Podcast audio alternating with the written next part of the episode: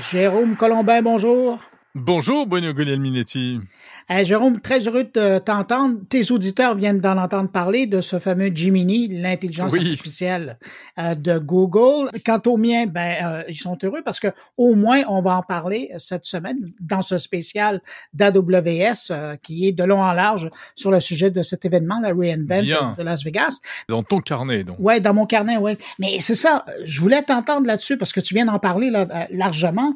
Mais toi, quand tu vois arriver comme ça Google, on pensait qu'ils allaient arrêter avec on pensait que c'était ça l'intelligence artificielle euh, générative, mais là, il nous débarque avec Gemini. Comment tu vois ça, toi? Bah écoute, je pense que je le vois comme tout le monde. On est un peu euh, sous le choc euh, par rapport à ce qu'on a pu voir. On n'a pas encore pu réellement essayer, mais euh, notamment les petites vidéos qui sont mises en ligne par Google sont quand même impressionnantes. Hein. je pense que toi-même, tu ne caches pas ta joie, si j'en crois tes tweets récemment, enfin tes, tes messages sur sur X, ça t'a marqué aussi.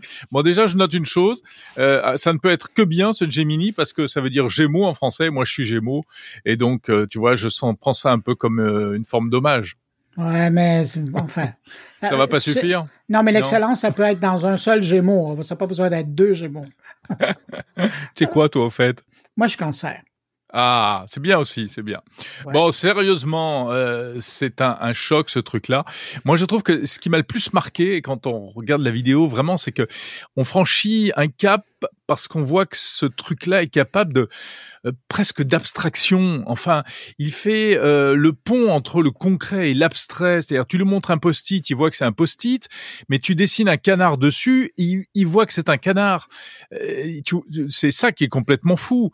On, est passé dans une dimension comme ça où il flotte entre l'abstrait, le concret, le réel, l'irréel, et en plus l'aspect conversationnel est apparemment assez prometteur aussi. On voit que l'utilisateur du Gemini ne pose jamais de questions, mais Gemini devine euh, et il répond même avant euh, qu'on lui pose des questions. Il dit euh, ah bah vous êtes en train de dessiner tel truc, ça ça, ça c'est ça, etc. Ouais, mais ça c'est un peu Hollywood, hein, parce que j'imagine qu'il y a eu du montage là-dedans. Mais j'aime bien te voir On comme ça, charmé devant. Ah mais moi je suis très enthousiaste, tu sais. Ben non, je le sais, mais moi je vais être un peu pisse vinaigre là-dedans, parce que tu sais la, la reconnaissance de l'image ou l'analyse de l'image, je trouve ça bien, puis ça paraît bien. Sauf que mm. je te rappelle que ChatGPT, depuis quelques mois, si tu l'as en, version mobile, tu lui montres ton frigo et il est capable de dire ce que tu pourrais faire avec les aliments qui sont dans ton frigo. Évidemment, s'ils sont pas dans des contenants fermés, il peut les voir, là.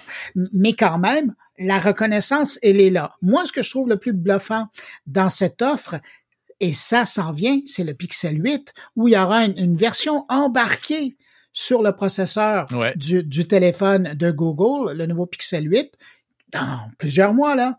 Mais quand même, ça veut dire qu'enfin, c'est drôle parce qu'en conférence, je le disais, c'est la prochaine étape, c'est d'avoir l'intelligence artificielle embarquée sur un téléphone. Donc, en, complète autonomie, que vous soyez branché ou pas, cela, on avance à quelque chose d'intéressant.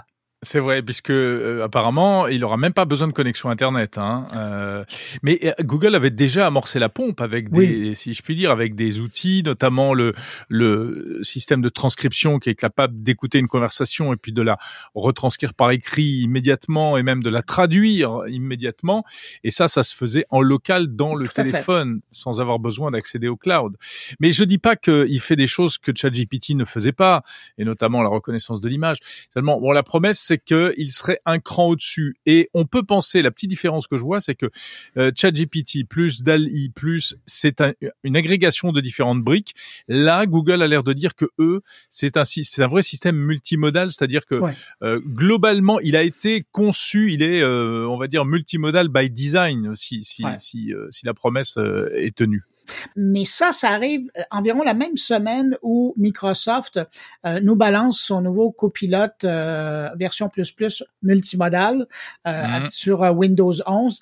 Alors j'avoue que là, je ne sais pas ce que OpenAI va faire parce que là, la cavalerie est partie pour Microsoft et pour Google dans un sens et, et, et le grand absent, c'est Apple qui est pas ah, C'est complètement Apple. Apple, on se demande ce qu'ils font. Apparemment, ils ont des, ils ont, ils sont pas au courant qu'il se passe des choses. Euh, non, mais après, c'est la, la, philosophie d'Apple. Apple, ne va pas lancer des trucs comme ça pour faire du buzz. Euh, ils ne lanceront une solution que quand elle sera euh, parfaitement maîtrisée, mais ils Et là, ça fera le buzz.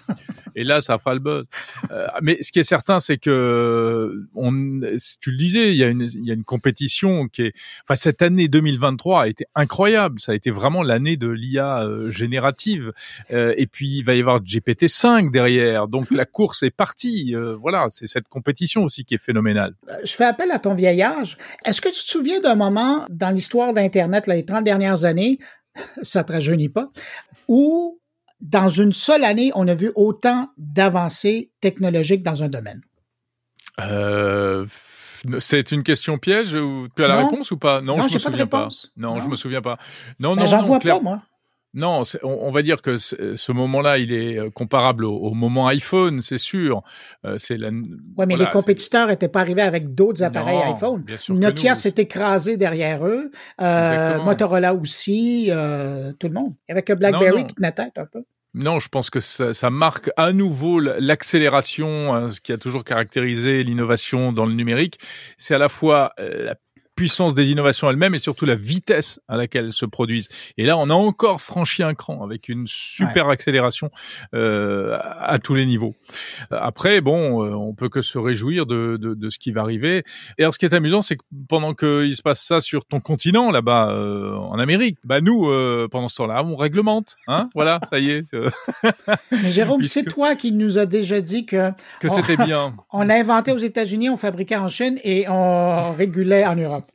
Exactement, oui, puisque nous cette semaine, ben voilà, on a mis au point notre AI Act, euh, la grande loi européenne sur l'IA, et c'est c'est pas facile d'ailleurs, c'est dans la douleur, puisqu'apparemment euh, les pays n'arrivent pas à se mettre d'accord. As-tu euh, l'impression que ça va mettre des bâtons dans les roues, ça, pour le développement de l'IA chez vous? Alors, ben, c'est tout l'enjeu, parce qu'en fait, l'idée c'est d'arriver à faire un texte pour éviter les catastrophes liées à l'IA, et en même temps sans brider l'innovation. Il y a du lobbying de tous les côtés, notamment l'ancien ministre Cédric O.